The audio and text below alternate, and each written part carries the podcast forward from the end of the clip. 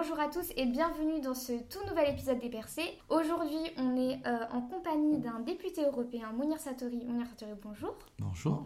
Merci beaucoup d'avoir accepté cet entretien. Et merci de m'avoir invité. Euh, C'est avec grand plaisir. Est-ce que vous pourriez commencer par euh, vous présenter, s'il vous plaît, et puis ensuite on va parler de la raison pour laquelle on s'entretient aujourd'hui. Alors, moi, je m'appelle, comme vous l'avez dit, Mounir Satouri. J'ai 47 ans. Je suis marié, père de trois enfants. Je suis député européen depuis 2019. J'ai été élu sur la liste écologiste menée par Yannick Jadot. J'ai occupé d'autres responsabilités électives avant cette expérience euh, au Parlement européen. J'ai été conseiller régional d'Île-de-France dès 2010. J'ai présidé le groupe écologiste au Conseil régional de France entre 2012 et 2019, donc l'année de mon élection au Parlement européen. Et puis sinon, avant de, de m'engager complètement aujourd'hui en politique, j'ai tra- été travailleur social, j'ai occupé diverses fonctions, conseiller en insertion professionnelle, responsable de services d'insertion emploi, directeur d'un centre social. Donc j'ai fait une grande partie de ma carrière professionnelle dans le champ de l'insertion et du social. Pour moi, c'est un, un- un sujet qui me passionne euh, de manière assez conséquente. Et c'était important euh, pour moi de pouvoir avoir des, des élus de la République. C'est pour ça que, euh, qu'aujourd'hui, euh, vous êtes là. Vous êtes là aussi pour nous parler un petit peu de votre métier, puis de ce que c'est que la politique au sens large pour vous. Est-ce que vous pourriez nous expliquer comment est-ce qu'on devient député européen et surtout quel pouvoir sur la politique nationale et européenne vous avez? Alors d'abord, si je puis me permettre, je ne considère pas que ce soit un métier. D'accord. C'est une responsabilité que nous occupons sur un temps donné, a un début, a une fin, pour, euh, comme prolongement de notre engagement euh, social, sociétal. Mhm. Donc moi, mon métier, c'est pas la politique. Mon métier, c'est travailleur social, je vous l'ai dit tout à l'heure. Et en vrai, euh, l'engagement politique, avant qu'il soit une grande partie de mes activités, aujourd'hui comme député à temps plein, hier quand j'étais conseiller régional, j'avais gardé un emploi à mi-temps, c'était d'abord un engagement militant. Mhm. Moi, je suis d'abord un jeune issu des quartiers populaires, s'étant engagé très tôt sur les questions de lutte contre les discriminations, de l'égalité pour toutes et tous. Et l'engagement politique n'a été que le prolongement de ça. Donc avant d'adhérer à un parti politique, j'ai d'abord été militant associatif, j'ai participé à des manifs. Quand j'étais lycéen en 95, c'était euh, la manif contre la réforme baladure du SMIC jeune, toujours dans cette logique euh, de non-précarité, et notamment en l'occurrence là des, des plus jeunes. Et euh, cet engagement-là m'a amené à rencontrer des gens, parce que la vie, c'est aussi des rencontres. Et donc, c'est la première fois que j'adhère euh, à une organisation, c'est une organisation de lycéens, pendant la fameuse manif lycéenne de 95. Et puis, cet engagement dans une organisation lycéenne, la Fidèle à l'époque, m'a amené, est devenu étudiant à m'investir dans un syndicat d'étudiants, ce qui m'a amené à adhérer à un parti politique et à m'engager en politique. Donc en fait, c'est vraiment la, la suite d'un parcours, d'un engagement et qui vient rencontrer une envie, une certaine manière de se réaliser, parce qu'on fait aussi ça pour appartenir à un collectif et pour porter des choses. Et euh, l'engagement électif est venu bien plus tard. Euh, je vous ai rappelé que mes premières actions d'engagement étaient en 95. La première fois que j'ai été élu, c'était en 2008. Il y a du temps qui Oui. s'est passé entre les deux. Et j'ai été élu conseiller municipal, sans délégation, donc vraiment participant à la bonne gestion de la cité. Et euh, c'est cet engagement, cet ancrage local qui m'amène à être candidat. Élu un peu par hasard, je dois l'avouer, en 2010. Parce que j'étais l'invité surprise de cette élection. C'est une élection de liste, les élections régionales. Et euh, vu la position que j'occupais dans la liste à cette élection, sur le papier, quand on faisait la projection de combien d'élus notre- ma famille politique, mon parti aura, je ne devais pas être élu. Il se trouve qu'on a fait un meilleur score que ce qui était prévu D'accord. et que j'ai été élu. Donc c'est comme ça que vous avez été élu député européen. Non, c'est comme ça que j'avais été élu en 2010 En conseiller 2010, régional. D'accord. Et évidemment, le fait d'avoir été élu conseiller régional et d'avoir présidé le groupe dans une région aussi importante en France que, que l'Île-de-France, qui Oui. représente 12 millions d'habitants, c'est la première euh, région euh, française en termes de richesse, de développement économique. Et à la région, on s'occupe des questions de pollution, on s'occupe des questions de développement économique, on s'occupe des questions d'insertion des jeunes, on s'occupe euh, des lycées, on s'occupe d'environnement, on s'occupe de pollution. Et ces thématiques-là que gère euh, dans la région est compétente viennent rencontrer aussi des thématiques que porte l'Europe sur la question de l'environnement, sur la question du développement économique. Et donc tout ça, il y a une suite de parcours. Donc non, ce n'est pas un métier, c'est un engagement. Alors ça, ça vous prend beaucoup de temps. Parce que Vous n'êtes pas votre entrepreneur. C'est beaucoup plus. Sur deux jours ou trois jours, oui. Ouais, sur deux jours. Non, mais en fait, l'adage populaire, il dit quand on aime, euh, on compte pas. Et moi, j'ai la chance que euh, mon activité principale, Mhm. et, et- et- et qui me permet aussi de, de vivre et de faire vivre ma famille, et ce que j'aime. Donc Ouais. évidemment, l'engagement est sans, Sans limite. sans limite. Mais les métiers passion, c'est- toujours très très prenant, peu importe, euh, peu importe les métiers. Exactement. Euh, Est-ce que vous pouviez nous dire, même si je sais que vos journées et vos semaines ne se ressemblent pas du tout, à quoi ça ressemble une, euh, une journée type euh, ou une semaine type entre euh, votre circonscription des Mureaux ou Strasbourg ou Bruxelles? Alors, il y a une semaine type, en tout cas en termes de, de présence physique. Oui. Je ne suis jamais, ni chez moi, ni à ma permanence au bureau, ni en France, entre le lundi milieu d'après-midi à jeudi fin d'après-midi.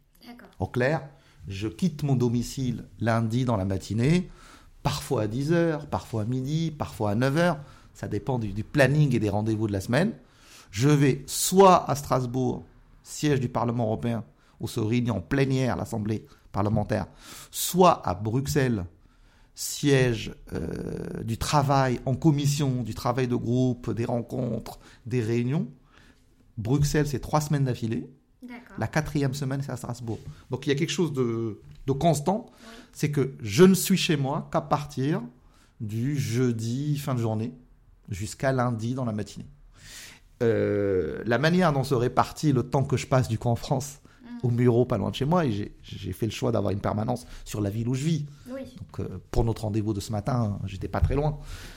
Euh, J'y suis donc euh, le jeudi fin de journée. Il m'arrive d'enchaîner avec des réunions. La semaine dernière, on avait une réunion le jeudi soir à 20h30. Je suis arrivé à 21h, mais j'étais rentré chez moi à 18h30. D'accord. J'ai passé deux heures en famille avant d'aller courir en réunion. Le vendredi, en règle générale, je suis soit à la permanence avec mon collaborateur local, soit en rendez-vous euh, en Ile-de-France ou ailleurs en France ou en déplacement. Ça déborde souvent sur le samedi en vrai, Ouais. soit sur le samedi matin pour des rendez-vous, soit quand il y a des manifs ou des mobilisations.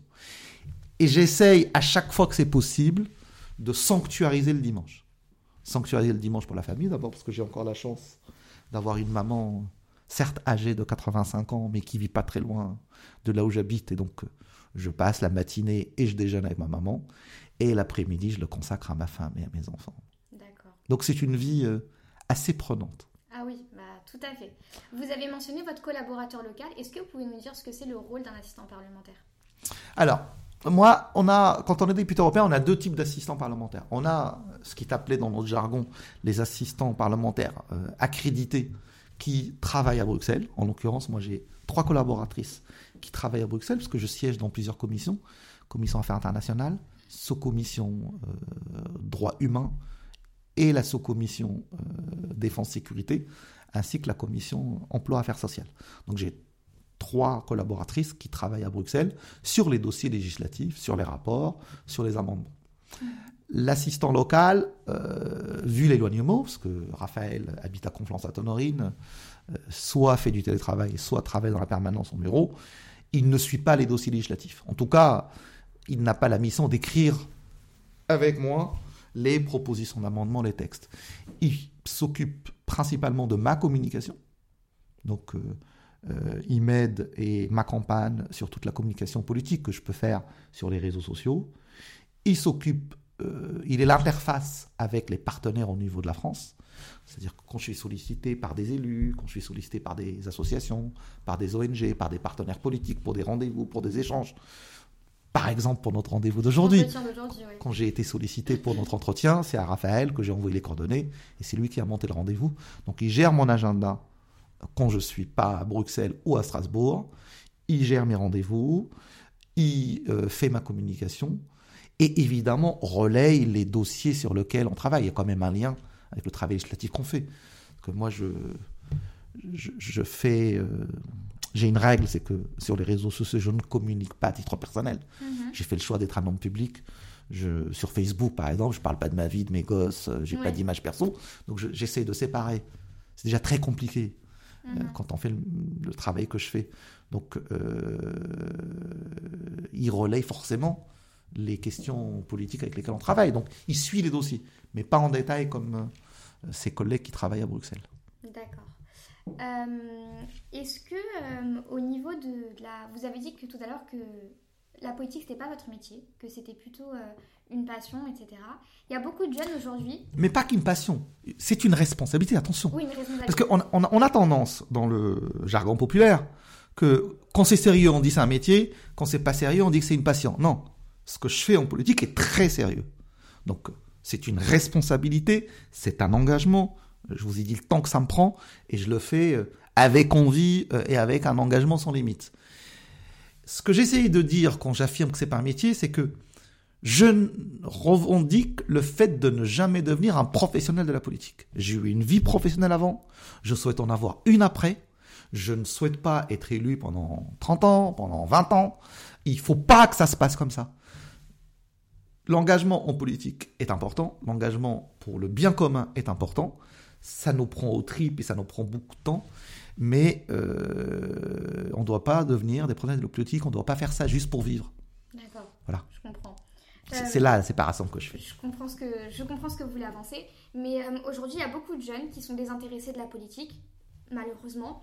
Euh, et il y a beaucoup de personnes qui vont dire que la politique, les jeunes, c'est pas fait pour eux certains jeunes, on peut entendre, euh, on peut entendre ce discours-là. Est-ce que pour vous, la politique, la passion de la politique, c'est quelque chose qui se cultive ou alors euh, c'est ça nous tombe dessus quand on est né, quoi? Alors, moi, je ne me laisserai jamais convaincre par le fait que les jeunes ne s'intéressent pas à la politique. Je veux bien entendre que les jeunes sont euh, dégoûtés par une certaine manière de voir, de faire ou de raconter la politique. Les jeunes s'intéressent à la politique. Quand les jeunes euh, de, du mouvement climat protestent en marchant dans la rue, ils s'intéressent à la politique.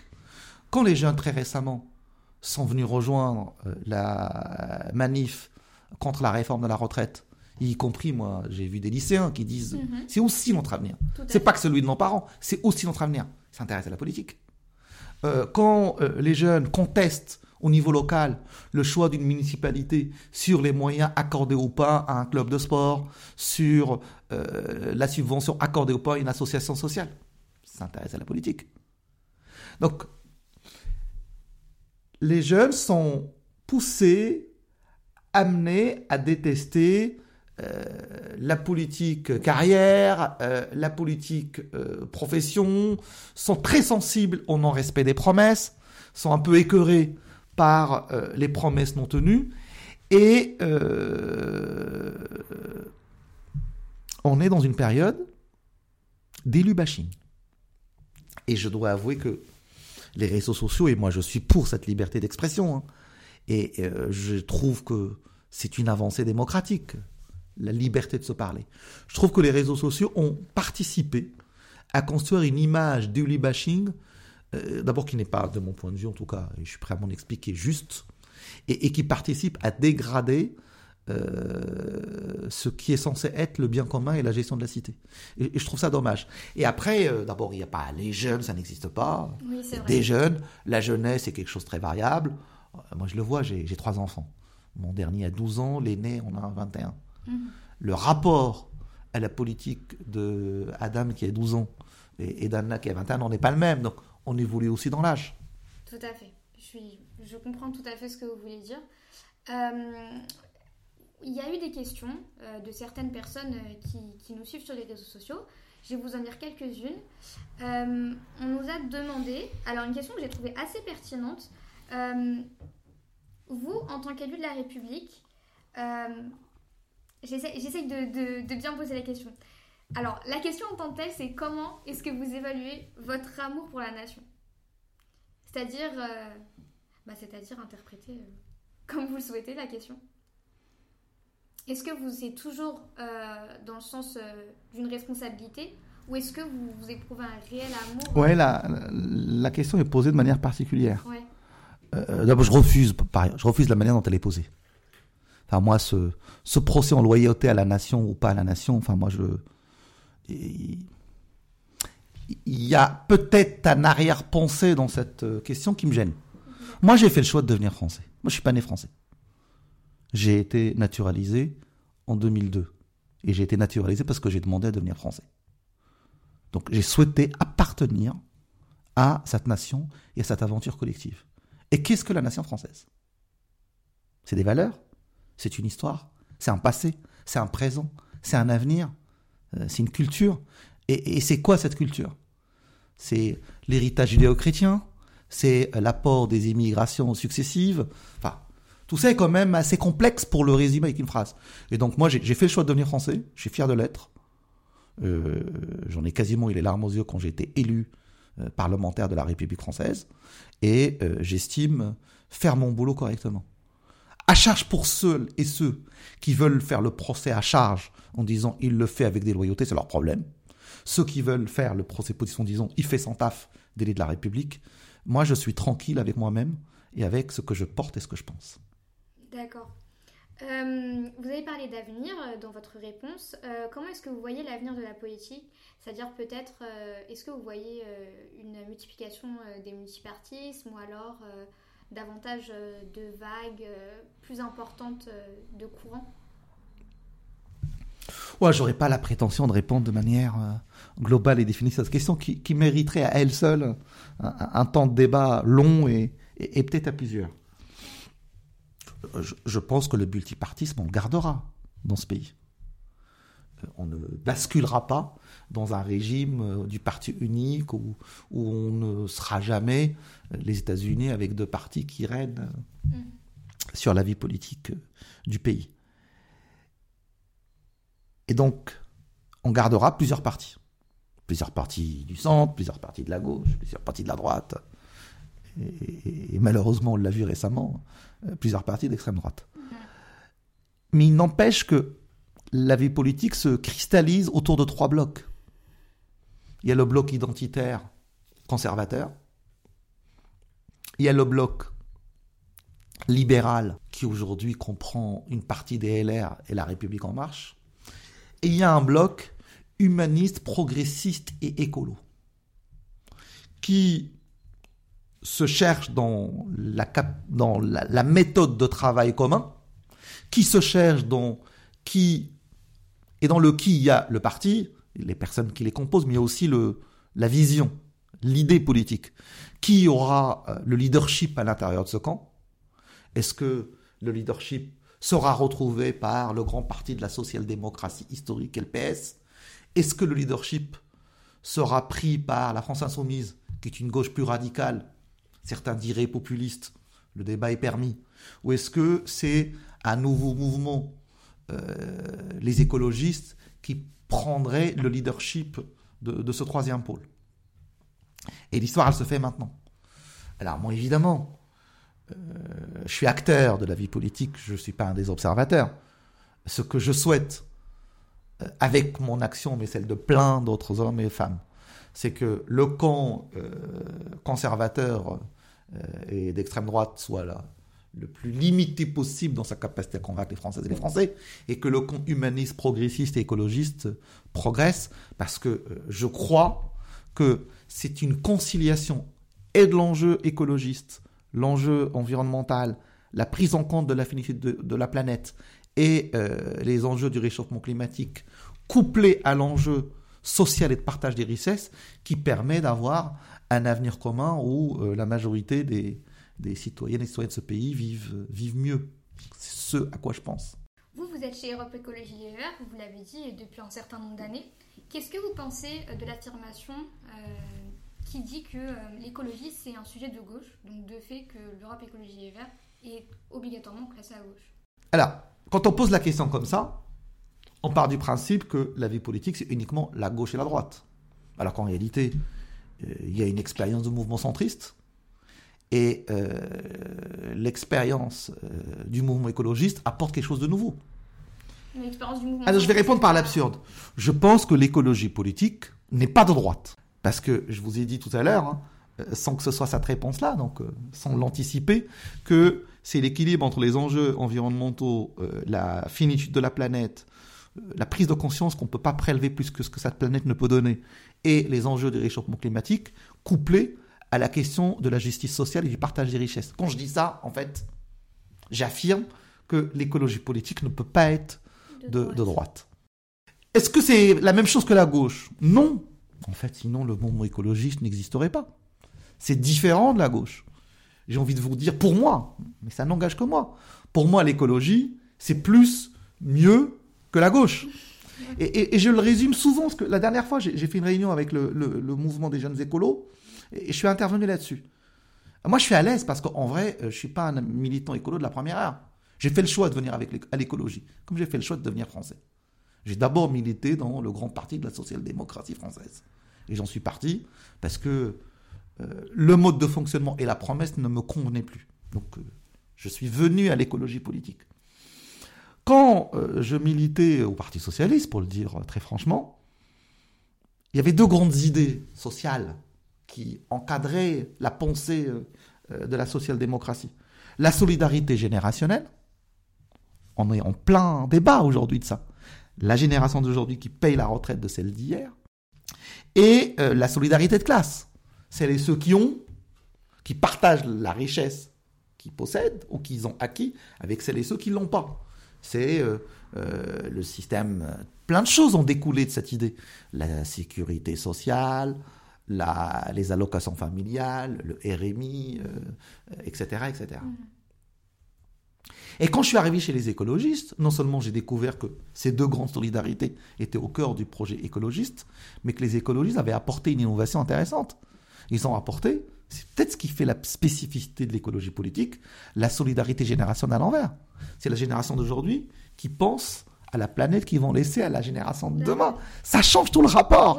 Parce que c'est bien d'être solidaire avec celle d'hier, et nous, on est pour le maintien du système de retraite par répartition. Mais dans le même temps, c'est peut-être le seul en même temps que les écologistes acceptent euh, sans sourciller. Il faut penser à dans quel état on laissera cette planète après. après. Et l'autre solidarité, et c'est peut-être lié moi à mon parcours euh, et, à ce que je suis, c'est la solidarité nord-sud. C'est cette pensée forte que l'Occident, le Nord, s'est développé avec un modèle de développement énergétique, énergivore, produisant les gaz à effet de serre et participant à l'accélération du réchauffement climatique, et que les pays du Sud n'ont pas contribué à la même hauteur à ce réchauffement climatique, et qu'aujourd'hui, l'accélération du changement climatique pose des problèmes aux pays du Sud, et qu'on a une dette climatique envers ces pays-là. Et c'est pas de la charité ou de l'aide au développement qu'on donne pour avoir bonne conscience. C'est réparer les dégâts que nous avons causés et assumer notre responsabilité. Et donc, je pense que l'écologie politique ne peut pas être de droite. Parce qu'elle repose sur des fondamentaux qui sont incompatibles avec la droite. Et après, l'écologie politique n'est pas la gauche. Elle est autre chose. Elle est au-delà de la gauche. Ça n'engage que moi. Elle est mieux que la gauche. D'accord. Merci pour cette réponse euh, vraiment claire. On va arriver sur la fin de l'entretien. Alors j'ai deux euh, dernières questions. Euh, pour tous ces jeunes désintéressés de la politique, même si on, l'a dit précédemment, c'est peut-être un abus de langage, mais moi c'est vrai que j'en vois beaucoup pour côtoyer cette tranche d'âge qui, ne, qui ne le sont pas.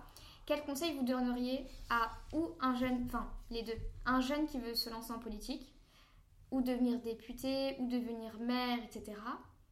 Euh, et les personnes désintéressées de la politique pour les convaincre de s'y intéresser parce que c'est fondamental comme sujet et c'est important, je dirais même euh, nécessaire euh, d'y contribuer. D'abord, à celles et ceux qui affirment, à tort ou à raison, ne pas s'intéresser à la politique. De toute manière, la politique s'intéresse à toi. Quel que soit l'endroit où tu vis, dans la ville où tu habites, il y a des choix qui sont faits par la politique et par les élus qui t'impactent. Euh, de choses très concrètes. La transformation d'une route, on voit son voit unique. Euh, l'existence ou pas euh, d'un club de sport. L'ouverture ou pas d'une crèche quand tu es jeune papa ou jeune maman. C'est des choix politiques. Mmh. Donc, toi, tu peux. Tu as la liberté comme citoyen de ne pas t'intéresser à la politique. En fait, la politique, elle s'intéresse toujours à toi. En bien en moins bien ou en mal, mais elle s'intéressera toujours à toi. Donc à partir du moment où tu es concerné, quand je suis concerné, je veux quand même donner mon point de vue. Je dois même participer à la décision, même si je ne peux pas la changer. Au moins, on n'a pas décidé à ma place. Et en fait, c'est pas parce que toi tu ne votes pas que l'élu en question n'a pas de légitimité. On est dans un système où on compte le nombre des votants. Donc, t'as beau euh, faire grève le dimanche en disant moi tout ça ne m'intéresse pas, tous des pourris, c'est pareil, je vois pas la différence. En fait, il y a quand même une décision qui sera prise. Elle sera prise sans toi et peut-être qu'elle t'impactera en négatif. Si elle t'impacte en positif, c'est pas grave. Et donc, tu peux pas te réveiller un matin en disant la décision vient de prendre mon mère, elle ne me convient pas, elle est contre mes intérêts, elle est complètement débile, alors que trois ans après, tu n'as pas voté. Donc au bout d'un moment, de toute façon, là je le dis au niveau local, j'aurais pu prendre des exemples au niveau national, c'est pareil. Donc à un moment, on est tous, tous citoyens et concernés par la politique et par les décisions prises par la politique. Quand on est concerné, ben, il vaut mieux en faire partie. En tout cas, y participer. Et après, quand on veut s'engager en politique et prendre des responsabilités et se faire élire, euh, sachez que ça prend du temps, ça peut vous prendre au tripes, mais il faut y aller. Ça peut mettre du temps, ça peut durer. Pour certains, peut-être plus que pour d'autres. Mais quand on a envie et quand on y consacre l'énergie, le temps et la passion, il n'y a pas de raison que ça ne marche pas. Merci beaucoup pour cet entretien, Munir Satori. Euh, avant de terminer, est-ce que vous avez des recommandations culturelles? Ça peut être euh, un album de musique que vous avez découvert, un restaurant, euh, une exposition? Alors, on ne l'a pas dit tout à l'heure, mais ça s'entend peut-être un peu dans mon prénom. Moi, je suis d'origine marocaine. J'écoute pas beaucoup la musique en vrai. J'ai redécouvert par hasard récemment les chansons d'un groupe historique et connu en Maroc qui s'appelle Nasl Riwan. Je savais que vous alliez dire ça. et euh, comme il m'arrive de, rouler en voiture, que je vis en grande banlieue et il m'arrive de me déplacer en voiture, je me suis remis à redécouvrir ce groupe euh, grâce à l'application Deezer. Et je dois dire que c'est un bonheur. Donc j'invite euh, toutes les personnes qui vont nous écouter, qui sentent cette origine-là, et qui auraient, ou pas, non, non, j'y arrive, qui sentent cette origine-là, qui auraient entendu parler, sans prendre le temps d'apprécier Nasri One de le faire, et aux autres, ne serait-ce que par curiosité, d'aller découvrir. C'est excellent. Merci beaucoup euh, de nous avoir accordé cet entretien. Merci d'avoir écouté jusqu'ici. On se retrouve très bientôt pour un prochain épisode des Percés. Au revoir. يا اخويا